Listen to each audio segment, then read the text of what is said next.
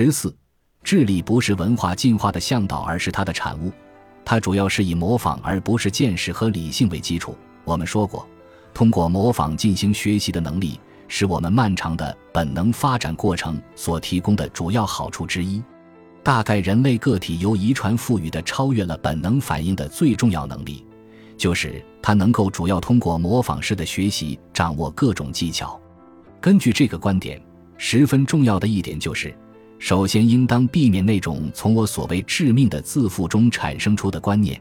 即掌握各种技巧的能力是从理性中产生的。因为也可以换一种说法，我们的理性就像我们的道德观念一样。是一个自然选择的进化过程的产物，但是它并不是从另一种分离的发展中产生的，因此绝不应当认为我们的理性是处在一个更高的检验者的位置上。只有那些得到理性认可的道德规则才是正确的。我会在下面几章里对这些问题做出评价，不过这里大概有必要事先说出我的结论。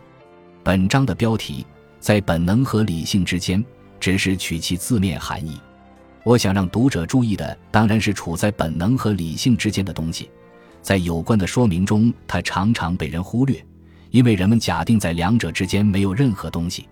我主要关心的是文化和道德的进化、扩展秩序的进化。它一方面超越了本能，并且往往与它对立；另一方面，它又不是理性能够创造或设计的。我的观点，其中一部分我以前已做过阐述。可以做个简单的概括：学会如何为人处事，与其说是各种见识、理性和理解力的结果，不如说是他们的来源。人并非生下来就聪慧、理性而善良，为了做到这一点，他必须受到教育。创设我们道德的，并不是我们的理智，相反，是受着我们道德支配的人类交往，使得理性的成长以及同它结合在一起的各种能力成为可能。人能变得聪明，是因为存在着可供他学习的传统，但这种传统并不是源于对观察到的事实进行理性解释的能力，而是源于做出反应的习惯。它主要是告诉人们在一定的环境下应当做什么或不应当做什么，但并不告诉他肯定能够期待发生什么。因此，我要坦率地说，看到一些有关进化论的著作，我总是忍不住觉得好笑。这些著作。甚至是一些出自伟大科学家笔下的著作，虽然承认过去的一切都是在一个自发的过程中产生的，最后还是经常劝说人们用理性，因为现在事情已变得如此复杂，去把握和控制未来的发展。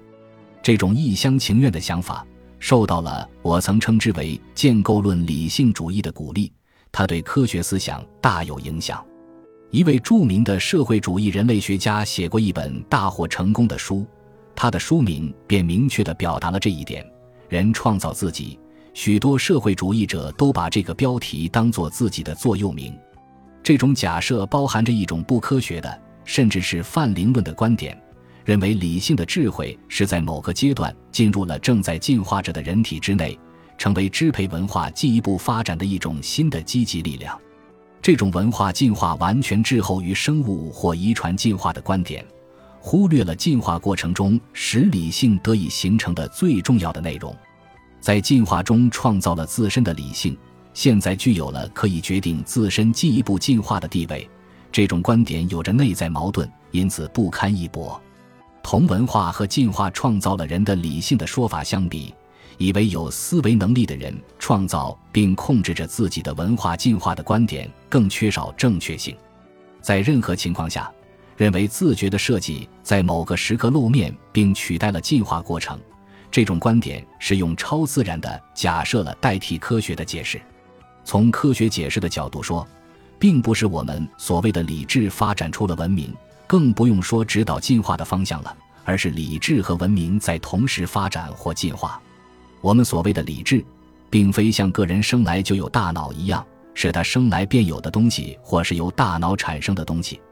而是他的遗传组织在他成长的过程中，帮助他从自己的家庭和成年同胞那里吸收，不是由遗传传递的传统成果而获得的。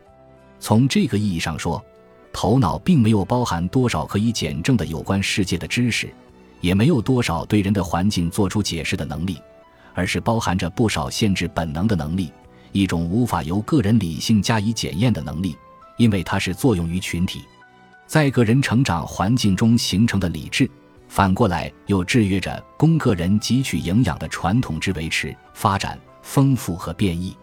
主要是通过家庭传播，理智保存了丰富的共存并生的脉络，使每个加入群体的新人都可以从中探幽寻宝。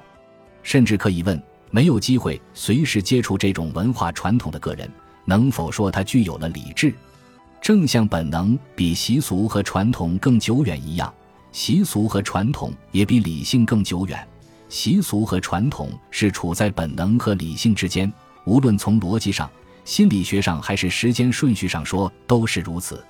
它们不是出自有时成为无意识的因素，不是出自直觉，也不是出自理性的理解力。